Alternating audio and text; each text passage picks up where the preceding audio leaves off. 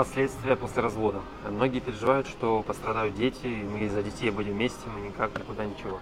На самом деле последствий детей может не быть, если правильно разводиться, э, с уважением, с доверием друг к другу, э, не просто убегать друг от друга с проклятиями да, и оскорблениями, а сначала все-таки закрыть все острые болезненные вопросы, научиться друг с другом общаться, а затем уже, э, если эмоциональной близости и желаний перестроить отношения не осталось, то с уважением друг к другу закончить отношения юридически, выстроить все юридические, также финансовые вопросы, э, как минимум, да, маме, которая чаще всего и остается с детьми.